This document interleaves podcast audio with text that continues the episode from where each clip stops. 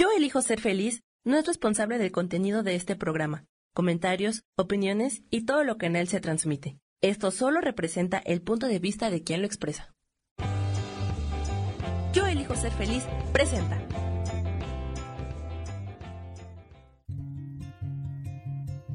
Volver a brillar, volver a sentir vitalidad. Bienvenido al programa.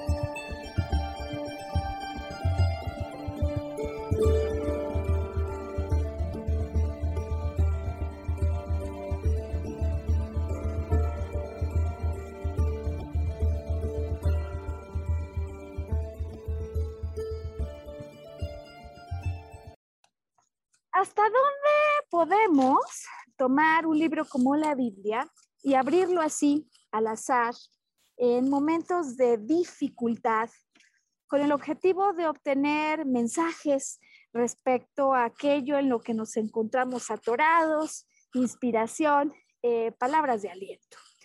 Pues justo la semana pasada lanzamos un primer podcast con el objetivo de hablar de este tema que me parece que en muchas ocasiones hemos experimentado. ¿Te ha pasado a ti, no? En momentos de dificultad, ¿te lo han sugerido, lo has intentado? ¿Cómo, cómo te ha ido con esto?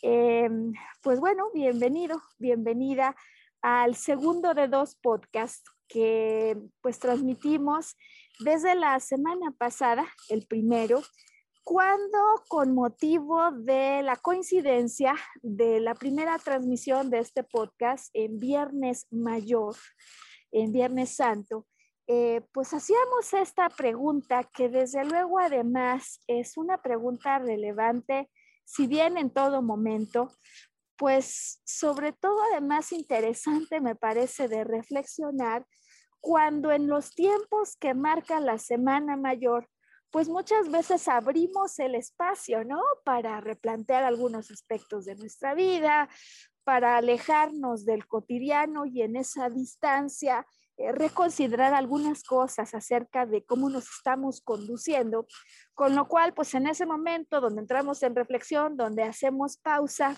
y donde encima de lo que se trata es de conmemorar, de celebrar la vida de un personaje tan importante que creo que no solo es que cambie el año calendario en el que vivimos, sino que viene a entregarnos un mensaje de amor como no se conocía en esta tierra, ¿no? Con niveles realmente extraordinarios en su vista y en su accionar, no solo en sus palabras, pues claro que la pregunta es útil y bueno, además, si uno tuviera la oportunidad, pues dada la oportunidad, volver a hojear la Biblia, ¿no? Hacer eso que a lo mejor algunos no hacemos desde hace años, pues claro que puede tener, me parece que un aporte importante en una vida actual. Y por mismo motivo, entonces, ante la famosa pregunta de si podríamos o no hacer esto, abrir al azar, pues hicimos alguna búsqueda y hoy quiero presentarte en este programa que será una continuación al pasado, una pequeña síntesis eh, de aquello que estuvimos conversando, sobre todo en lo que toca a tres elementos que vale la pena tener en cuenta eh, cuando tenemos este como un libro de referencia. Tres elementos que yo quiero hoy poner a tu consideración y a la luz de esta perspectiva, de este contexto, invitarte a que hoy, por segunda ocasión, nos demos un clavado juntos, regresemos eh, pues con el pensamiento a esos momentos y descubramos a través de algunos pasajes que he preseleccionado, pues qué tipo de reflexiones puede haber, qué tipo de mensajes puede haber para ti. Ahora que todavía estando en la semana 2, ¿no? De Pascua, pues todavía hay quienes tienen un, un, tiempo importante, un tiempo en familia y desde luego un poquito más de espacio personal para entrar en reflexión. dicho de otra manera, se trata de un homenaje, desde luego, absolutamente simple, pero que en este programa queremos hacer para conmemorar juntos y recordar juntos lo que en aquella época ocurrió, eh, lo que transcurre en la vida pública y lo que a mí me parece eh, de fondo, eh, que sin duda es un recordatorio, recordatorio bien importante que ocurre en el momento de la resurrección. Vamos a ver cómo nos va hoy en tiempo, pero vamos a intentar tomar el punto en el que nos quedamos en el programa previo y de ahí irnos hasta el momento de la resurrección. Ese es el plan de vuelo para el día de hoy. Así que bueno, pues aprovechamos el tiempo de inmediato. Eh, Sabes, para hablar de estos tres elementos que a mí me parece que cuando tenemos ganas de entrarle a la consulta de la Biblia, vale la pena recordar.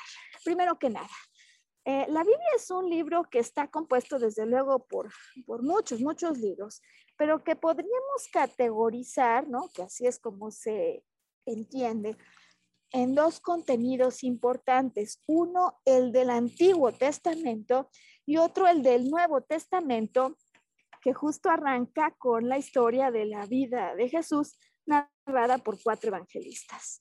En la perspectiva respecto a la relación del hombre con lo divino, con lo espiritual, la verdad es que hay un antes y un después importante, es decir, la llegada del Maestro Jesús es un parteaguas respecto a muchas consideraciones que se tenían y que se reportan así en el Antiguo Testamento. Y es que en aquel entonces, es decir, en las historias que encontramos en el Antiguo Testamento, se narra mucho el entendimiento de una relación con un Dios que si te portas mal te castiga en serio. Es decir, eh, un Dios que se enoja, que castiga, que lanza pestes, eh, pues con el que te puede ir muy mal si, si no te portas bien, ¿no? Así que primero eso, eh, ya de hecho hoy veremos en uno de los capítulos que he elegido para nuestro recorrido, pues cómo la verdad es que el nivel de mensaje, de entendimiento, de reacción, de actuación, eh, y sobre todo que con todo este contenido nos entrega el Maestro Jesús, pues es un mensaje como esos, con un nivel de amor como el que difícilmente conocían en aquel entonces, ¿no? Y esto se captura capítulo tras capítulo, de tal manera que ya entendiendo, uno, que hay un Antiguo Testamento distinto a un Nuevo Testamento. Dos, que este Nuevo Testamento porta el mensaje de un Maestro Jesús, que es un mensaje realmente elevado en amor, eh, que dista de lo que se conocía, pues naturalmente sería de esperarse que si por lo pronto en la versión de estos cuatro evangelistas lo que se nos presenta es la vida de un maestro que alcanzó tales niveles de amor, pues que tenga que haber chispas, ya por lo pronto pepitas, semillas de ese amor en este recuento. Es decir, que si tú o yo atravesamos por un momento de dificultad, depresión, eh, de desánimo intenso, pues justo lo que necesitamos son mensajes amorosos. Así que ya de entrada, mi posición al respecto de esto es, claro que tiene que haber, por lo pronto, en el Nuevo Testamento y en el Evangelio, un mensaje de amor que se encuentre en una perspectiva distinta, más elevada que aquella que estamos viviendo en tiempos de dificultad y que por lo mismo nos ayude a ver los problemas de una manera distinta. Eh, ahora bien, me parece que como tercer elemento clave vale la pena reconocer que lo que consiste, digamos, este, este recuento en lo que consiste, no solo es en palabras, sino que nos va a platicar acciones, cómo reaccionaba el maestro ante ciertos desafíos. Y de hecho es en el propio accionar que está allí ejemplificado donde podemos encontrar también un mensaje de enorme aliento. Hay algunos que dicen, no, a ver, espérame, los evangelios se escribieron 70, 100 años después, yo no estoy muy seguro del asunto de las palabras intactas. Bueno, pues si correspondes a ese grupo, yo te digo que definitivamente detrás del accionar también hay un mensaje. Ahora bien, hay ciertas palabras, hay ciertas frases, hay ciertos mensajes que se repiten todo el tiempo. No solo en un evangelista, sino a través de los oficiales y, por cierto, de los no oficiales, de los famosos evangelistas apócrifos. Entonces, si hay mensajes que se repiten en un mismo evangelio, entre los evangelistas oficiales y entre los no oficiales, pues altamente probable que se trate de un mensaje importante, ¿no? Eh, en síntesis, me gustaría presentarte esta como oportunidad de explorar la Biblia, de tal manera que al contactar con una intención auténtica de tomar un poco de esa esencia, ¿no? Sabes, como cuando una mujer que se encontraba con un problema de flujo, así nos la narran en, la Biblia, piensa, es que si yo solo voy y toco una parte de su manto, con solo tocarlo me voy a sanar, pues a mí me parece igual, ¿no? Que esa sí que estaba convencida que con solo tocarla la sanaba, aunque, aunque no consiguiera su atención así en la multitud. Yo me he dado cuenta, esta es mi experiencia, que cuando queremos tocar el mensaje de Jesús a través de sus palabras, de sus acciones, o tercer elemento, de los símbolos que aquí están eh, de alguna manera contenidos a través de números, a través de objetos o a través de las metáforas que eh, él utiliza, que eran uno de sus recursos preferidos para explicar.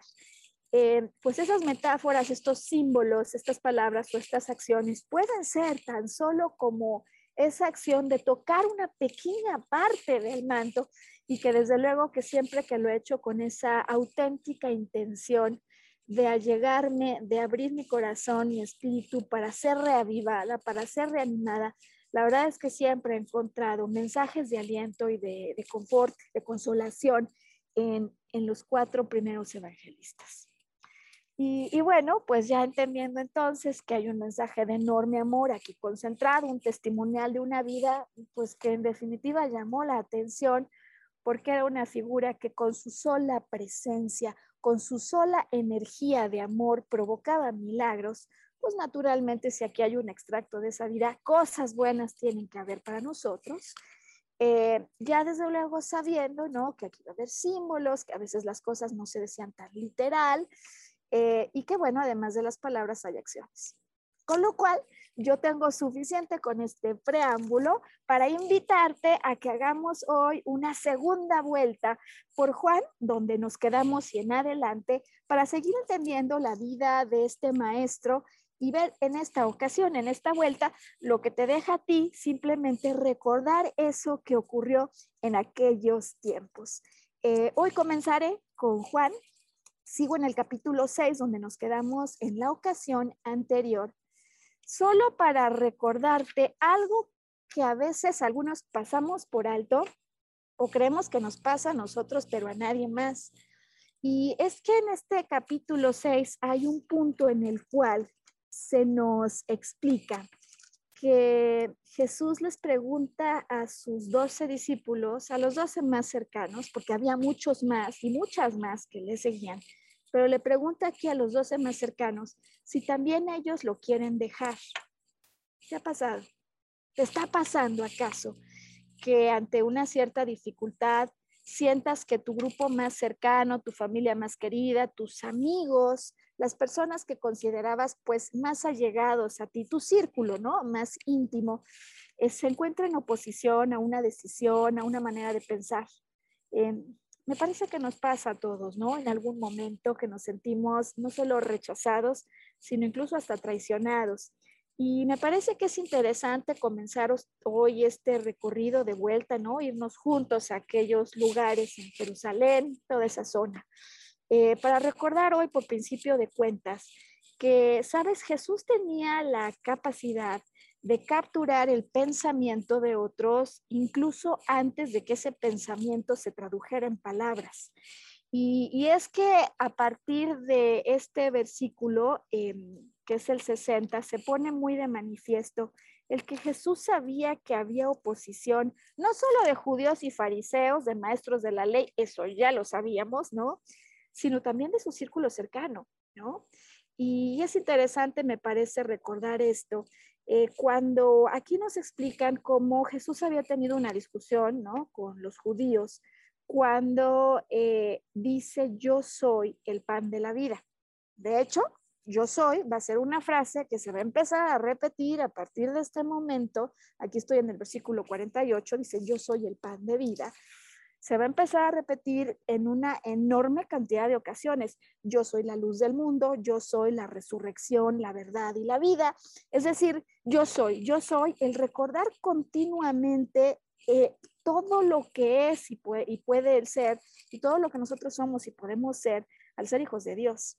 El caso, antes de que nos vayamos al asunto del yo soy, del que hablaremos hoy, eh, es que em, Jesús sabía que en sus mentes sus propios discípulos le criticaban sus discursos. Y después de haberse dado cuenta que esto estaba así, que en algún momento, de hecho, varios de ellos no creían en él, pero desde el principio, también sabía, incluso aquí nos recuerdan, que él sabía no solo quiénes eran los que no creían, sino quién lo iba a entregar. Es decir, eh, él sabía del rol que tendría en toda esta trama Judas Iscariote y sin embargo no lo deja fuera del círculo, no lo deja fuera del círculo y, más bien a raíz de ese momento, pues que seguro fue desazón, ¿no?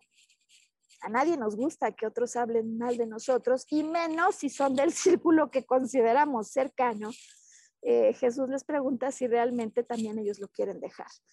Bueno, el, evento no pasa mayores, pero a mí me parece que es un buen punto de partida el recordar que en esos momentos de dificultad, cuando nos sentimos más solos, eh, creemos que vivimos una experiencia como ningún otro en la vida.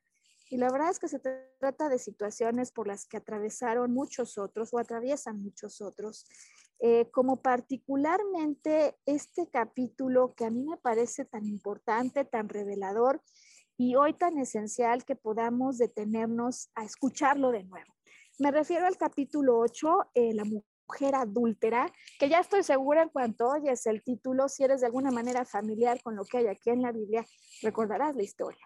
En todo caso, yo te ayudo hoy con los detalles cuando aquí nos recuerdan que Jesús se había ido al monte de los olivos eh, y al amanecer regresa al templo y toda una multitud venía a él, lo cual ya de entrada era una amenaza, es decir, era una figura pública que a momento a momento, conforme avanzaba y creaba más milagros y ayudaba y sanaba a más personas, más conseguía la atracción de las multitudes. Nos explican aquí cómo los maestros de la ley y los fariseos le traen entonces así enfrente de la multitud para crear el escándalo en serio a una mujer que había sido sorprendida en adulterio. Y harás, wow, adulterio, ¿no? O sea, como que se ve como una pena capital, porque no es que dijo una mentirilla piadosa, como luego decimos, sino que eh, esta mujer la habían eh, encontrado sorprendido en pleno adulterio. Y entonces aquí la historia que nos cuentan es cómo los maestros de la ley vienen con Jesús para ponerlo a prueba. Y le dicen esto, maestro, han sorprendido a esta mujer en pleno adulterio. De acuerdo con la ley de Moisés, ¿te acuerdas lo que te contaba el Antiguo y el Nuevo Testamento? Bueno, Moisés, Antiguo Testamento.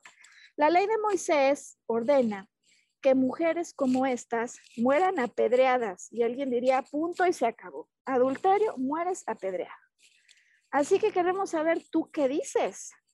Tú que eres el maestro del amor, ¿no? El asunto es ella cometió adulterio. ¿Tú qué dices? Y esto es lo que pasa, ¿no? Aquí es donde parece que las acciones forman parte esencial del mensaje que nos viene a entregar. Cuando él se sabe a prueba, cuando él observa las circunstancias, en lugar de salir y ponerse a darles a todos instrucciones o a contraponerse a la ley de Moisés, fíjate qué inteligente lo que hace. Dice aquí, se inclina y se pone a escribir en el suelo con el dedo. O sea, lo vienen a poner a prueba, le dicen, ¿tú qué harías? Esto es lo que dice Moisés, a ver si eres tan valiente. Y Jesús, en lugar de caer en la provocación, pues se pone a escribir en el suelo con el dedo. Pero claro, los maestros venían a probarlo, o sea, no se iban a quedar contentos con esta reacción, con lo cual vuelven a insistir y le dicen, oye, a ver, o sea, ¿qué piensas de esto? Como le seguían preguntando, aquí dice, Jesús se, se pone de pie, se endereza y les dice, ¿ok? Es la, la ley de Moisés, muy bien. El que no tenga pecado, que lance la primera piedra. El que no tenga pecado, pues el primero. Y por supuesto que no se queda atento a ver, a ver, ¿quién es el valiente? No, no. Se inclina de nuevo y ¿qué crees? Sigue escribiendo en el piso, sigue escribiendo en el suelo como si no les estuviera prestando atención. Después de que él dice que lance la primera piedra, el que esté libre de pecado, esto es lo que ocurre, porque todos se van retirando. Todos se van retirando, dice aquí, comenzando por los más viejos. De tal manera que eventualmente dejan a Jesús solo con la mujer adúltera, que seguía allí de pie, en el medio, de tal manera que Jesús eventualmente, ¿no? Así como, ay, no me había dado cuenta, se pone de pie y le dice, mujer, ¿en dónde están? Nadie te ha condenado. Y ella le contesta, ninguno, ninguno, Señor. Jesús le contesta, yo tampoco te condeno. Vete y no vuelvas a pecar en adelante. Tremendo pasaje, tremendo mensaje, me parece, este de la condenación. ¿Cuántas veces en los últimos días te has venido condenando, casi que apedreando, ¿no? Porque a veces los más duros jueces con aquello que hicimos bien mal, que, que no estuvo a la altura, con, aquello que dijimos, que creemos que nos equivocamos, los primeros que empezamos este rollo de, de apedrearnos por lo pronto en el interior somos nosotros mismos.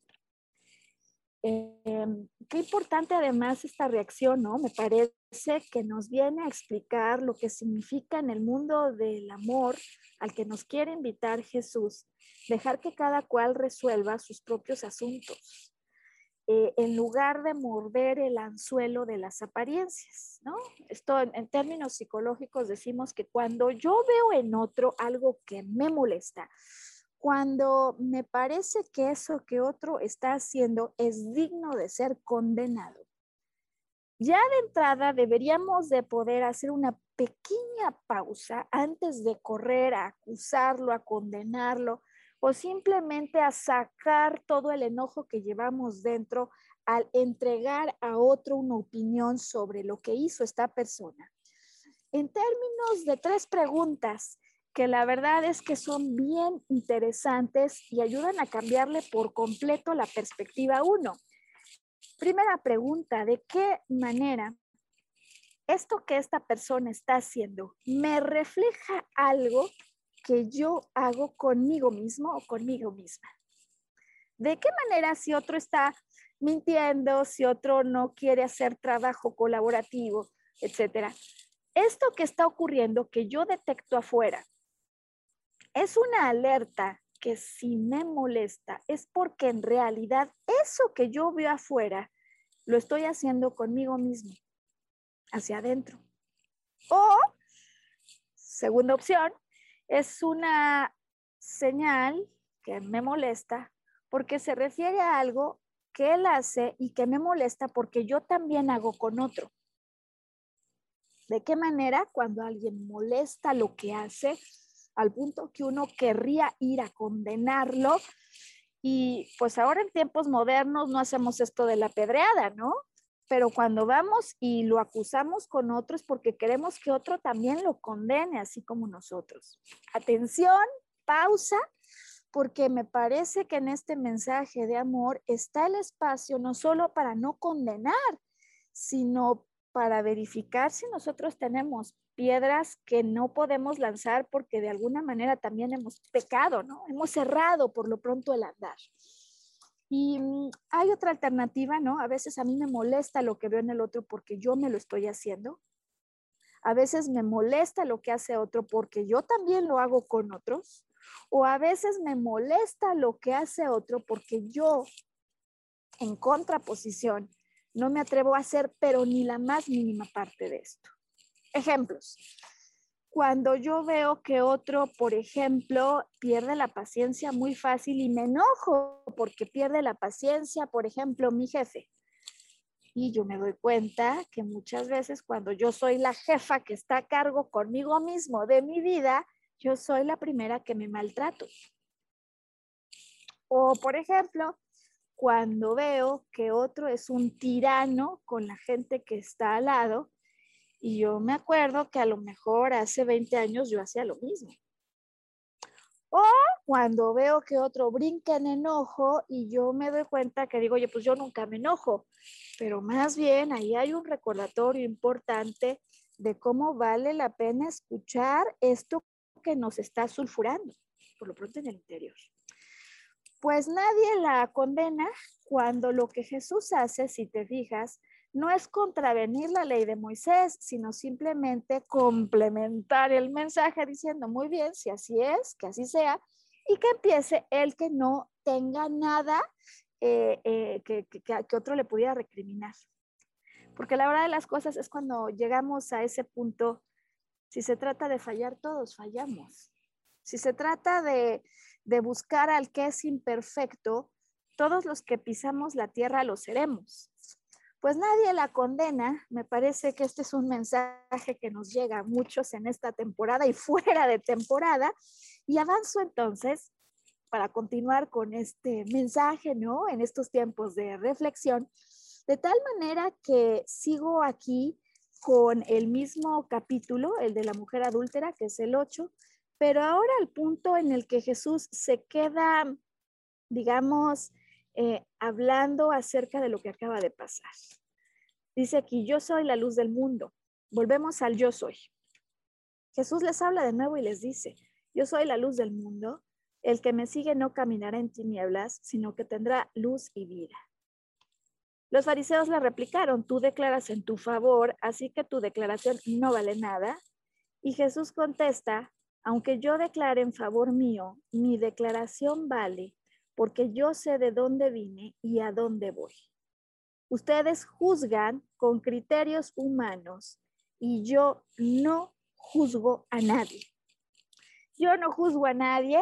Eh, vamos a dejar por ahí en este momento, eh, digamos, el contenido. Sam, ayúdame para los eh, formatos del programa que requieren insertar una pausa, insertando la pausa, el espacio comercial aquí porque en cuanto regresemos, quiero retomar este asunto de yo soy. ¿Qué significa? Porque hay un mensaje yo soy a lo largo de todos los evangelios, los oficiales, los, no oficiales. ¿Qué es esto de yo soy la luz del mundo, la resurrección, la verdad? Ya decía antes, yo soy el pan de la vida.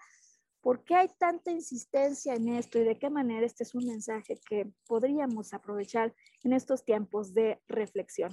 Hoy, Volver a Brillar, estamos en un homenaje a este maestro que celebramos justo en estos tiempos y estamos haciendo un recorrido en el tiempo hacia atrás para recordar algunos de estos pasajes y ver de qué manera su mensaje nos puede ayudar a ganar aliento, perspectiva y desde luego una mirada mucho más apreciativa y amorosa con lo que ocurre con nosotros y con otros, pues es el mensaje del gran maestro del amor.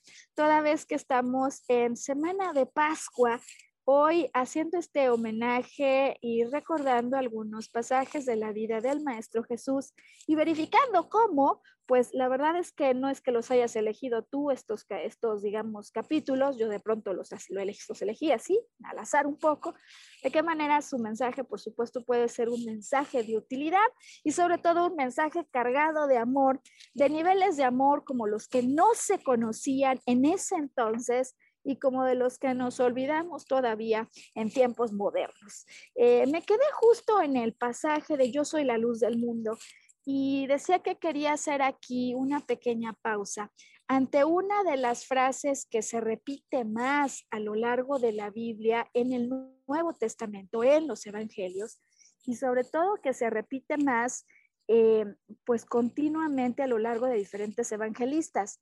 Desde luego yo soy el que yo soy, la manera en la que Dios se presenta con Moisés en el Antiguo Testamento, pero una frase a la que recurre el Maestro Jesús con enorme frecuencia y que hoy quisiera presentarte de cara a algo que referimos en materia psicológica como la mirada apreciativa.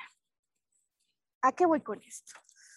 Cuando yo en todo el día me la paso regañándome, diciéndome soy una tarada, soy una desorganizada, y empiezo a través de esta afirmación a lanzarme calificativos que no son precisamente halagadores. Lo que estoy haciendo es entregarle a mi mente un comando, una orden. Eh, en términos psicológicos sabemos que la mente, la tuya y la de cualquier otra persona, la mía pues, está diseñada de tal manera, está configurada para volver real todo eso que creemos. Es decir, el rol de nuestra mente no consciente es ayudarnos a demostrarnos que lo que creemos es cierto.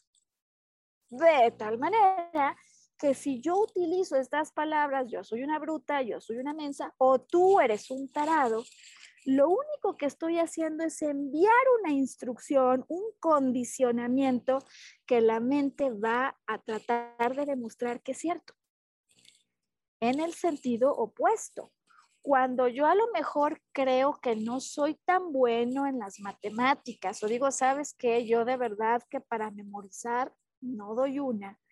Cuando yo empiezo a cambiar la perspectiva en la que me dirijo a mí o a los otros y cambio el, digamos, la declaración limitativa por una declaración mucho más amorosa, elevada y a la que llamamos una mirada apreciativa, yo sí soy capaz de aprender matemáticas. Yo sí soy ordenada, porque lo he hecho en otras ocasiones. A lo mejor ahora mi cuarto anda un poco desordenado, pero yo me recuerdo que yo soy orden. Y sabes, el día que me lo recuerdo, entonces aparece eso que para algunos es mágico porque la mirada apreciativa le transmite a tu mente, a la mía, incluso a la de las personas a las que se los estás diciendo, em, que yo sí soy capaz de ello. Y como hemos visto ahora, el rol de nuestra mente no consciente es demostrarnos que lo que sea que creemos, sea una mirada apreciativa o una vista limitativa, es cierto.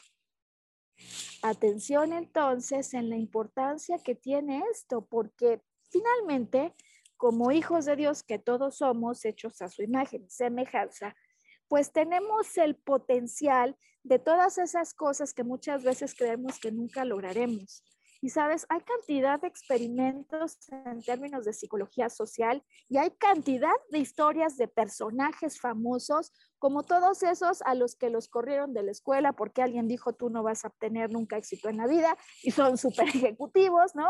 O como esos a los que un profesor en la escuela en algún momento les dijo tú no, tienes talento para ir más adelante. Es, por ejemplo, el caso de, de Thomas Edison, ¿no? Thomas Alva Edison al que lo corrieron de la escuela y le mandaron una carta a su mamá diciendo que el chico era distraído, eh, eh, tenía como hiperactividad y que iba a ser muy difícil que pudiera tener éxito en su vida.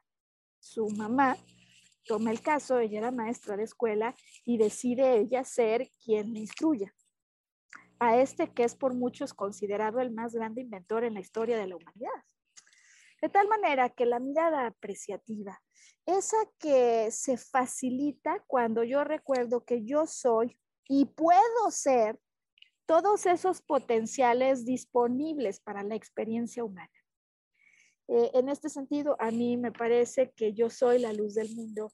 Esta iluminación, esta capacidad que tiene a través de su mensaje de retomarnos y elevarnos a todas las posibilidades, al mayor potencial eh, que todos tenemos, si en lugar de estar condenándonos, condenando a otros, dándonos declaraciones limitativas, volvemos a nosotros una mirada apreciativa.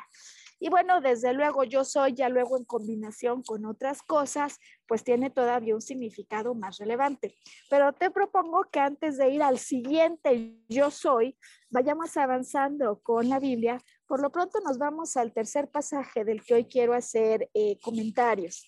Y en esta ocasión traigo la historia de un ciego de nacimiento. Ahora estoy en Juan en el capítulo 9 cuando otra vez Jesús andaba por ahí de camino y dice aquí, al pasar, se encontró con un ciego de nacimiento. Eh, y entonces, pues sus discípulos aprovechan que van viendo por allí que ya está el ciego de nacimiento y le preguntan, maestro, ¿de quién es la culpa que él esté ciego? ¿Es su culpa o es la de sus papás? ¿No? Y Jesús, esto es lo que les contesta, les dice, esta cosa no es porque él pecó o porque hayan pecado sus padres, sino para que Dios obre en él un milagro. Así que ahí viene el anuncio de aquí hay milagro. Em, pasan algunas otras cosas para efectos prácticos en términos del milagro. Eh, por cierto, Jesús recuerda, yo soy la luz del mundo, ¿no? Vuelve a decir, eh, incluso especifica, mientras sea de día, tengo que hacer el trabajo que el Padre me ha encomendado. Ya se acerca la noche, Él ya sabe que está cerca el momento de, pues, de toda la pasión, cuando yo pues no podré trabajar, pero mientras yo esté en el mundo, yo soy la luz del mundo. ¿Y qué crees que pasa? Eh, en esta ocasión, hace un poco de lodo con la tierra y saliva, su saliva, y este, este lodo se lo unta en los ojos al ciego. Y esto es lo que le dice, le dice, anda a lavarte los ojos en la piscina de Siloé, que quiere decir el enviado. Entonces Jesús le pone lodo, que hace al unir un poco de tierra con su saliva, se lo pone y le dice, vete a lavar a la piscina de Siloé. Esta es otra, ¿no? Distinta a la que la semana pasada platicábamos. Y aquí la situación, el ciego va, se lava como le ha pedido y cuando regresa ya ve claramente. Escándalo no solo porque ocurrió el milagro que el ciego de nacimiento ahora ve y los que antes lo conocían pues dicen que qué pasó aquí, sino porque otra vez, como en el evento del milagro que te platicaba la semana anterior de el, paralítico de la piscina, eh, de otra piscina, en esta ocasión otra vez es sábado. Otra vez es sábado y es tema de escándalo porque de acuerdo con los usos y costumbres judíos, no se puede hacer eso en sábado. Jesús me parece que nuevamente, no solo con sus palabras, sino con su accionar, nos viene a explicar la importancia de retar creencias, pues que muchas veces son las que limitan simplemente el que podamos hacer cosas que creemos imposibles. Y a mí me parece también que en la simbología que hay alrededor del ciego de nacimiento, también hay un mensaje.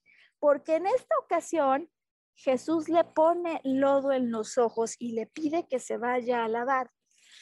Em, Sabes, a mí me parece que en muchas ocasiones quizás no estemos ciegos de nacimiento porque creemos que vemos el mundo pero es cierto también que en materia psicológica reconocemos que no vemos el mundo como es, sino como nosotros creemos. Que ante una realidad de un 100% de elementos que hay afuera, nosotros eliminamos algunos, filtramos, vamos haciendo distorsiones por nuestras interpretaciones de lo que creemos que significa eso que está afuera y entre las distorsiones y eliminaciones, incluso a veces hacemos generalizaciones.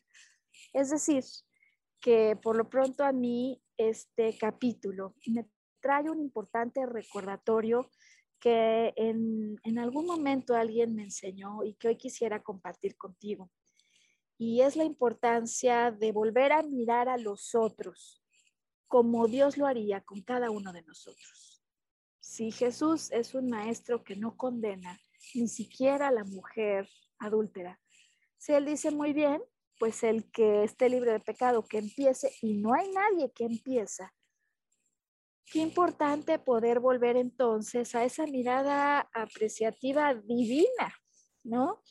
Que es la manera en la que opera eh, pues todo el mensaje que Jesús nos viene a aportar en este Nuevo Testamento. No, este no es un Dios que te va a estar castigando cada que hagas algo, deja de pensar en eso.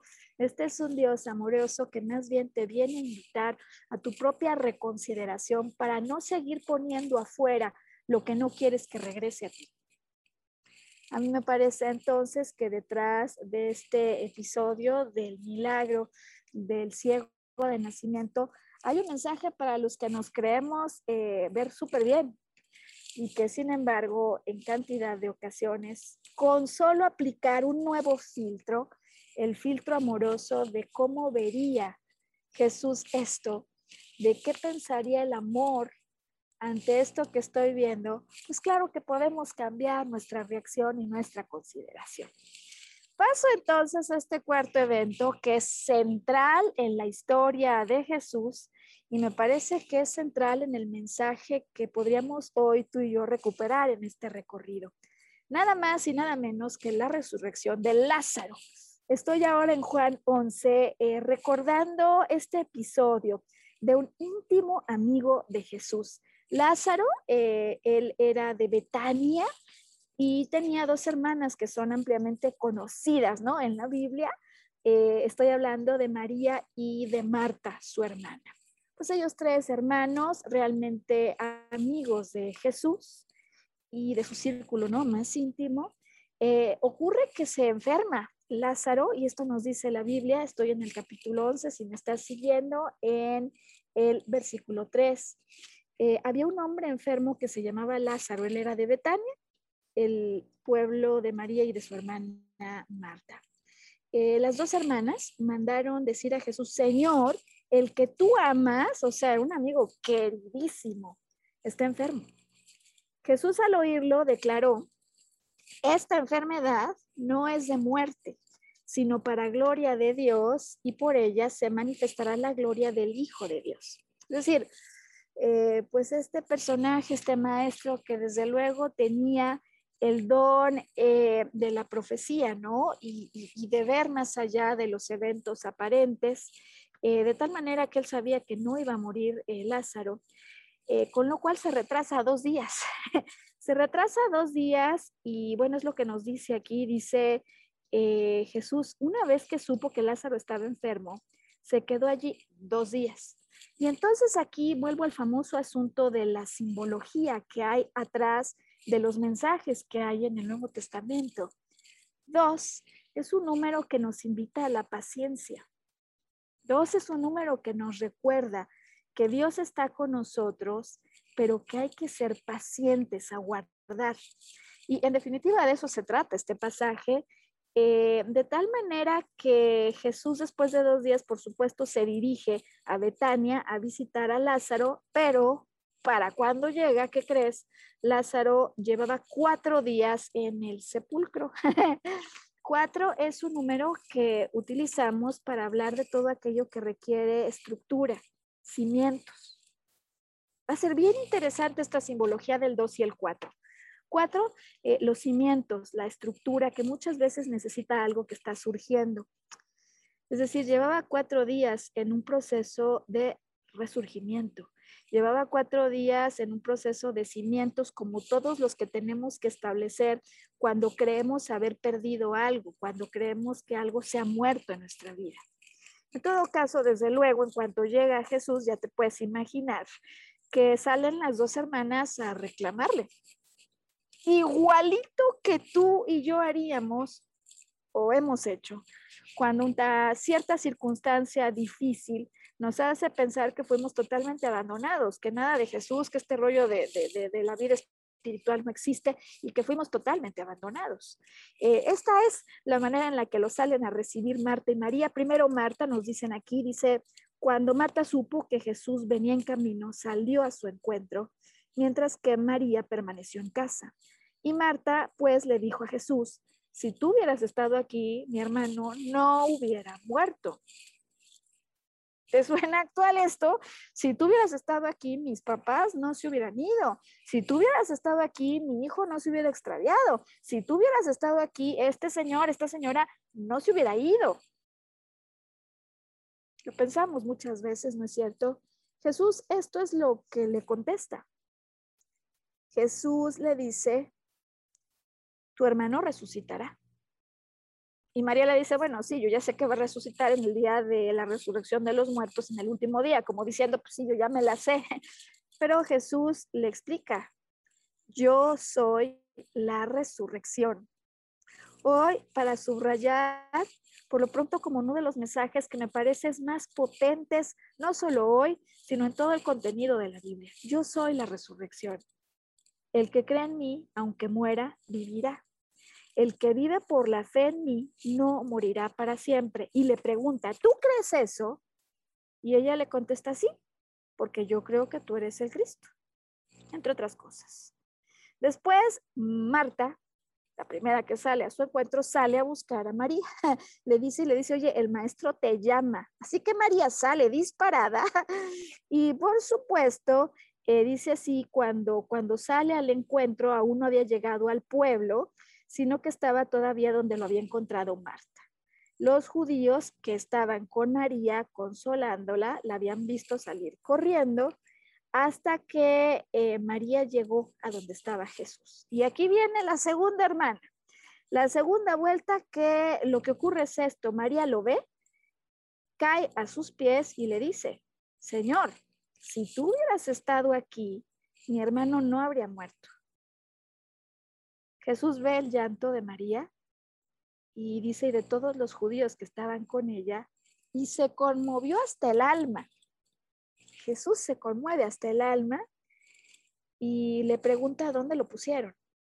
Y ellos le contestan, Señor, ven a ver. Aquí además, además de lo que va a pasar, del milagro de la resurrección de Lázaro, ocurre algo importante y es que nos dice, Jesús lloró. Este maestro, que ya sabía de todas maneras que Lázaro iba a resucitar, había dicho que estaba durmiendo, él ya sabía el desenlace al ver el sentimiento de sus tan íntimos amigos, llora con ellos. Es decir, nos presentan a un Jesús, a un maestro completamente humano, eh, que siente el dolor que sus hermanos cercanos sienten. Y, después de que pasa esto, dice, conmovido de nuevo interiormente, se acerca al sepulcro, que era una cueva tapada con una piedra. Esa era la costumbre de aquel entonces, ¿no? Tapaban las cuevas con piedras. Y Jesús ordena, saquen la piedra. Eh, y Marta incluso avisa, oye, pues esto huele mal, ¿no? Le dice, Señor, tiene mal olor porque hace cuatro días que murió. Así que Jesús le responde, no te he dicho que si crees, vas a ver la gloria de Dios. O sea, ¿crees o no crees? Me parece que en esta segunda vuelta se vuelve una pregunta no solo para ellas, sino para ti y para mí. ¿Crees o no crees? La semana pasada, ¿no? Al paralítico al que sana en una piscina, eh, le dice, de hecho ni siquiera se tiene que meter el paralítico a la piscina, pero le dice, a ver, ¿quieres o no quieres? O sea, ¿quieres sanar o no quieres sanar? En esta ocasión, en este pasaje de la resurrección de Lázaro, la pregunta a Marta es, ¿crees o no crees? Y me parece que es una pregunta y un mensaje súper actual para ti y para mí. Aquí ocurre entonces que después de que le preguntas si cree o no cree, ¿no? Eh, nuevamente, antes de que ocurra el milagro, nuevamente, Jesús eleva sus ojos al cielo, atención en sus acciones, y exclama primero, te doy las gracias, Padre, porque has escuchado mi oración yo sé que siempre me oyes, pero hablé por los que están aquí para que crean que tú me has enviado. Acaba de decir esto y grita de manera fuerte, Lázaro, sal afuera. Y bueno, el desenlace lo conocemos, Lázaro salió. Tenía los pies, las manos vendadas, según aquí nos indican, la cabeza cubierta por un velo, según era la tradición, eh, por lo que Jesús pidió que lo desataran y lo dejaran caminar. Y bueno, pues por supuesto que hay que hacer una pausa reflexiva porque me parece que hay simbología y que hay mensajes, que hay acciones que inmediatamente nos transmiten un camino de actuación. Y comienzo por allí porque hay algún otro punto en el que Jesús recuerda, yo soy el camino, la verdad y la vida. ¿En qué sentido Él es el camino? y, de alguna manera con sus acciones nos ejemplifica eso que podemos hacer tú y yo en nuestra vida en momentos de dificultad. Naturalmente el pasaje de la experiencia humana es largo, ¿no? Eh, por ejemplo, ahora que de manera reciente he comenzado algunos programas dedicados a personas en transición laboral, eh, pues comenzamos este entrenamiento recordando que la experiencia laboral es una que puede tomar 40, 45 años. En 40, 45 años va a haber subidas, bajadas, momentos buenos, éxitos y también aparentes fracasos. Em, yo no sé en estos tiempos de Pascua, ante la siguiente pregunta, ¿cuál será tu respuesta? ¿qué es eso que en ti debería resucitar? ¿Qué es eso que al escuchar la pregunta surge como la pregunta, digamos, eh, que durante tanto tiempo te has estado haciendo y la respuesta más obvia a ello? ¿Qué tiene que renacer en ti? ¿Qué aspecto de tu vida eh, tuvo una aparente muerte, eh, un estancamiento, en donde se necesita reavivar la vida. Porque, sabes, en ocasiones insistimos tanto en eso. Yo lo veo en mi caso, como ha ocurrido en mi experiencia, pero también en la de estas personas a las que ahora estoy asesorando. Cómo a veces nos quedamos en la experiencia de la muerte, como los que con motivo de la Semana Mayor se concentran en el crucifijo en lugar de avanzar la película al punto de la resurrección. Eh, ¿Cómo nuevamente, antes de que ocurra el gran milagro, viene la primera pregunta? ¿Crees o no? ¿Crees o no que puedes resurgir? ¿Crees o no que mereces una nueva vida? Porque si lo crees, comienza entonces por agradecer al Dios que existe afuera y al que llevas dentro. Y date la oportunidad de revisar qué significa volver a establecer cimientos. A veces no creemos en nosotros mismos porque seguimos con ideas del pasado y poder volver a restablecer cimientos consiste en volver a regresar a nosotros y volver a tocar lo que en esencia somos. ¿Dónde están los regalos que tenemos, lo que nos hace auténticamente eh, ser una presencia única en la tierra? Yo soy la resurrección a mí me parece que nos transmite de inmediato el mensaje que si Jesús lo es y Él es una parte eh, tan esencial, el Hijo de Dios, si yo también soy, soy hijo de este Dios, soy su hija, pues entonces también yo soy eso que es mi creador y yo también soy la resurrección. ¿Cuáles son esos proyectos, esas áreas de tu vida que están llamadas a resucitar, que están llamadas a resurgir?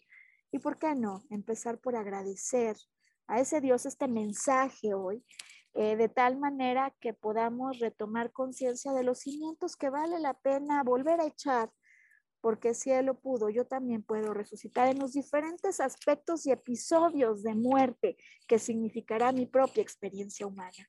Ah, digamos, mi parecer, se trata de uno de los elementos más poderosos que hay y de los mensajes más llenos de amor y de posibilidades que hay por lo pronto y que el día de hoy estamos repasando.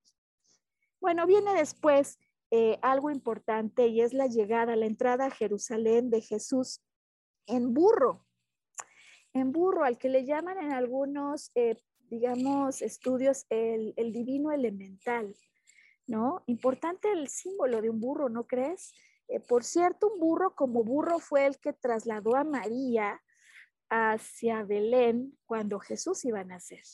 El burro que muchas veces eh, la figura eh, de manera simbólica la utilizamos como para decirle a alguien no seas burro, es decir, despectiva, pero que me parece que con toda su potencia, cuando nos entrega la imagen de un Jesús que está entrando en Jerusalén arriba de un burro, al que por cierto las multitudes salen a recibir diciendo, sana, bendito el que viene en nombre del Señor, bendito sea el Rey de Israel.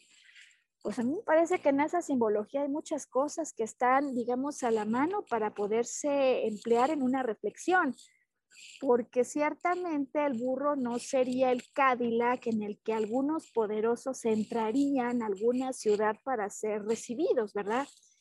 Y qué importante entonces darnos cuenta de las estructuras que nosotros empleamos en el mundo para muchas veces vincular a esos personajes con poder y cómo hay una suerte de poder que no tiene nada que ver con todos los aspectos vinculados al mundo material, sino el poder que hay en nuestro interior de ser creadores de nuestra propia vida. A mí me parece que es potente la, entrada en burro, que desde luego digo que ya me parece que en la acción y en el símbolo hay un mensaje. Muy pronto en la narrativa de Juan se nos invita a recordar que si el grano de trigo no muere, se queda solo, dice aquí, pero si muere da mucho fruto. Y me parece también elegido esta parte particular de la historia que hoy estamos recordando porque a lo largo de una vida humana va a haber innumerable cantidad de experiencias de una aparente muerte y resurrección. Justo como eso que nos lleva en esta semana al periodo de descanso en el que algunos se encuentran. Es decir, eh, se espera que ocurra a lo largo de una vida humana momentos en los que es innegable la necesidad de dejar atrás algo, de decirle adiós a algo que me es imposible retomar, porque es a raíz de ese desprendimiento cómo puedo seguir creciendo. Y me parece que ya solo en el mensaje y en la metáfora en esta ocasión hay palabras de aliento para muchos de nosotros que a veces nos creemos andando solos en la tierra. Y, sabes, cada vez que reflexiono en estos pasajes, pues vuelvo al pensamiento, ¿no?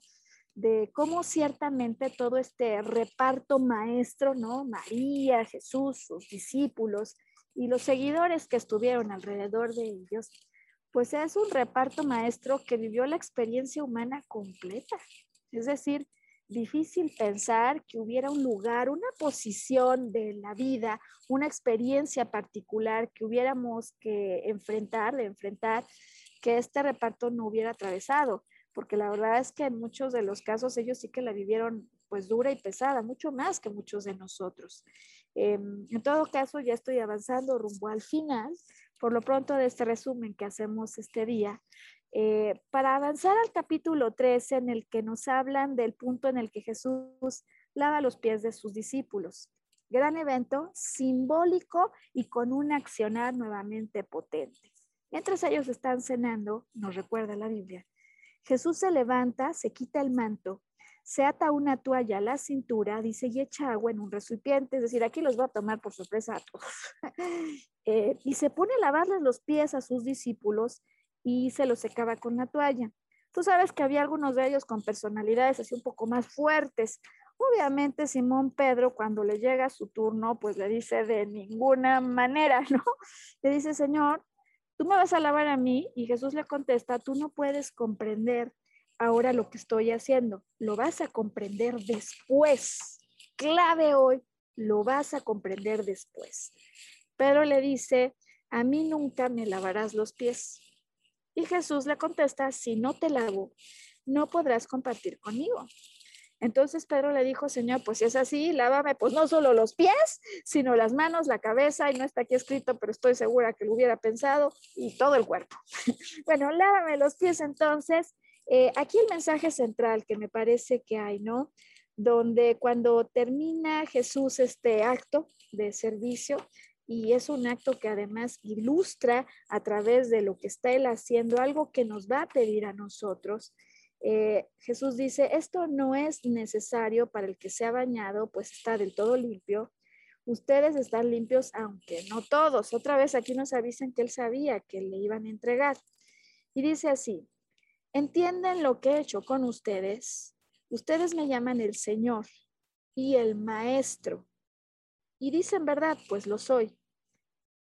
Si yo, siendo el maestro y el Señor, les he lavado los pies, también ustedes deben lavarse los pies unos a otros. Súper potente eh, evento, simbolismo, metáfora y mensaje. ¿Cuántas veces tú y yo que nos creemos súper buenos en la vida, porque como ya hemos estudiado de la conciencia y estamos elevando conciencia, nos encontramos con otros que van en el camino de la vida, quizás apenas aprendiendo lo que hace algunos años tú y yo aprendimos, ¿no? O simplemente si tú eres alguien que sí, la verdad me preocupo por ser una buena persona y me molesta que haya otros que no lo son. Y a veces nos topamos con ellos, lo que no es un accidente de la vida. A veces queremos salir corriendo, ¿no? Y decimos, este a no me toca. A mí me parece, sin embargo, que hoy Jesús nos viene a decir clarito que no porque tú te sientas muy limpio y bueno, no debes ayudar a otros a hacerlo y a estarlo. Claro que a veces uno les da recomendaciones a otras personas, les dice, oye, si yo estuviera en tu lugar, yo haría esto. Y muchas veces hablamos cuando no nos han pedido un consejo. Pero, sin embargo, me parece que lo que es claro aquí es que si estamos frente a alguien que en nuestro parecer está haciendo algo que le aleja de estos altos niveles de amor, aquí hay una invitación clarísima, porque si el maestro vino a ayudarnos a entenderlo, pues nosotros estamos llamados a entender a otros este, digamos, mensaje amoroso, esta manera distinta de ver la vida. La verdad de las cosas es que esto a veces se nos olvida, ¿te ha pasado? Bueno, pues voy avanzando porque se acerca ya el final de nuestro podcast y me voy a mover por todos los capítulos en los que se presenta eh, pues todo el, el, digamos, el desenvolvimiento de lo que es su pasión. Y, y, esto, la realidad de las cosas es que es vasto, es amplio Nuevamente a lo largo de todo este recuento aparece varias veces el fragmento yo soy. Aparece la traición por miedo de quienes eran cercanos a él, eh, como Pedro, ¿no? Que lo niega cuando la portera, eh, cuando se lo llevan preso, dice, oye, tú también eras uno de los, de los que lo seguían, y él dice, no, yo para nada, lo niega tres veces. Em, viene después el famoso personaje de Pilato, ¿no? Alguien que era una autoridad para los romanos, pues eran los romanos los que tenían la facultad de condenar a alguien a muerte. Eso no lo podían hacer los judíos, tenían que hacerlo las autoridades romanas y a quien acuden entonces quienes acusan a Jesús en búsqueda de una aparente justicia.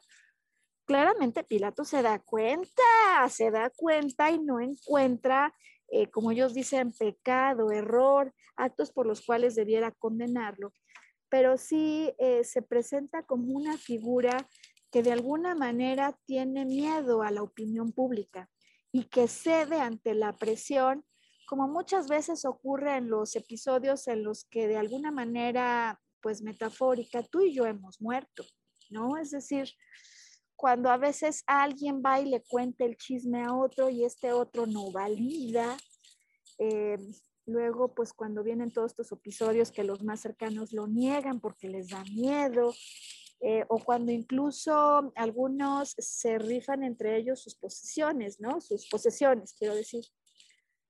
La verdad es que me parece que es una historia que se puede repetir muchas veces, ¿no? Muchas, muchas, cientos de veces, desde luego no con esos niveles de severidad para nada, pero que nos reporta una historia que quizás en otra medida, pero muchos de los que sentimos que hemos muerto en vida, hemos atravesado, hemos experimentado. Y si tú en este momento te encuentras atrás de una de esas, ¿no? De esas vivencias a las que hoy eh, le hemos dedicado una buena parte del mensaje, ¿no? De aquellos que nos sentimos que hemos perdido la vida con algo que se ha ido de nuestras manos. Em, a mí me parece que en el final de esta historia que nos cuenta Juan, existe mm, pues uno de los más importantes y revitalizadores mensajes, por lo pronto que hoy quisiera compartirte de acuerdo a mi perspectiva. Y es que eh, toda vez Jesús resucita, que no nos quedamos en el episodio de la muerte, si nos vamos al capítulo 20, ya se narra su resurrección.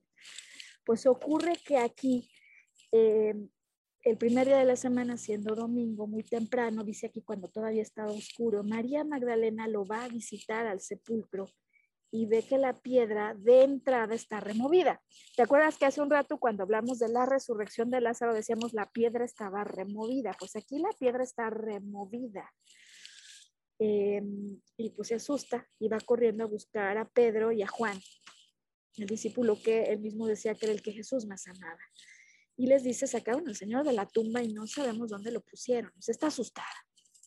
Pedro y Juan se van corriendo al sepulcro, desde luego María va tras ellos y cuando llegan, pues ven que en efecto ahí dice los lienzos estaban tumbados, la piedra removida, el sudario que pasaba a su cabeza, dice, no estaba como los otros lienzos, sino enrollado y no lo comprendían todavía.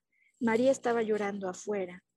Y cuando María está sentada afuera, ve a dos ángeles de blanco sentados a la cabecera y otros a los pies de lo que sería el sepulcro, y le dicen, mujer, ¿por qué lloras? Y ella les responde, porque se lo llevaron a mi Señor y no sé dónde lo han puesto. Y cuando ella está diciendo esto justamente a estos ángeles, mira por atrás y ve a Jesús de pie, pero no lo reconoce. Jesús le dice, mujer, ¿por qué lloras? ¿A quién buscas? eh, de tal manera que ella le dice, bueno, pues si te lo llevaste, regrésamelo porque sí estoy preocupada. Y, ella le dice María. Y cuando le habla por su nombre, ella inmediatamente lo reconoce y se da cuenta que es Jesús resucitado. Eh, pasan otros eventos, desde luego María eh, sale disparada a anunciarles a los discípulos que ya lo vio, que está resucitado. Y Jesús luego se les va apareciendo en diferentes episodios a los discípulos eh, y llama mucho mi atención el que siempre llega y cuando se presenta con ellos, inicia con este saludo, la paz sea con ustedes. La paz esté con ustedes. Es decir, no llega y dice, me la hicieron, ahora nos la pagan, yo ya resucité, pero a quién se... No, él resucita y se presenta con un mensaje de paz para todos. A mí me encanta recordar al leer eso que decía que a lo mejor algunos recordamos así como de lejos, ¿no? Porque nos lo contaron hace muchos años o hace años nosotros leímos esto. Me encanta recordar cómo hay ángeles que están allí, que estaban al pie del sepulcro. Porque, sabes, a mí me parece que los ángeles no son seres exclusivos de personajes bíblicos. Eh, quienes han estudiado a los ángeles explican que los ángeles son como rayos directos, emanaciones de luz que vienen de la fuente, que no solo son amorosas, pues son rayos que emanan directo de la fuente máxima de amor, sino que además su rol en nuestra vida es recordarnos el amor, reconectarnos con el amor, regresarnos al amor. ¿De qué manera este mensaje el día de hoy, cuando puede ser que estés atravesando por un evento de muerte y resurrección, a tu medida, en tu manera, en su contexto, de qué manera este mensaje puede ayudarte a reconectar con la energía del amor? A veces algunos creemos, otros no, en los ángeles, pero finalmente si solo pensamos en ellos como destellos de la fuente y destellos de amor, ¿De qué manera puede ayudar este mensaje de amor, este recordatorio de amor y este mensaje de paz en lo que sea que estés enfrentando en tu vida? Pues con esto termino entonces este recorrido, no sin antes agradecerte que me hayas dado la oportunidad de juntos repasar estos pasajes eh, que en definitiva a mí me entregan muchísimo, muchísimo y no solo creo que son mensajes, sino recordatorios activos, ¿no? Del nivel con el que se espera que podamos todos en algún momento ver de nuevo la vida como si Él estuviera adentro de nosotros y como si viéramos a través de sus ojos lo que nos pasa a nosotros, a los otros, y como si nos diéramos siempre la oportunidad de resurgir, de renacer y al hacerlo, volvernos un emisario de la paz y no de la revancha por lo que alguien nos pudo haber hecho. Pues que haya paz, que haya amor y que haya resurgimiento, pues todavía estamos ahora mismo en el recordatorio de lo que significa esta resurrección. Y que si el momento cualquiera de tu vida, sea o no en Pascua, necesitas algún mensaje eh, pues de aliento, eh, te animes a darle un recorrido, así algunas páginas, porque estoy segura que en esta historia del maestro que mayor mensaje de amor nos ha entregado, eh, pues estoy segura que encontrarás ese aliento. Y que decidas, por supuesto, volver a sintonizar con nosotros cuando en una semana estemos transmitiendo una nueva edición de esto a lo que llamamos volver a brillar. Hasta entonces, que haya mucho amor, mucha paz y un enorme resurgimiento. Felices Pascuas.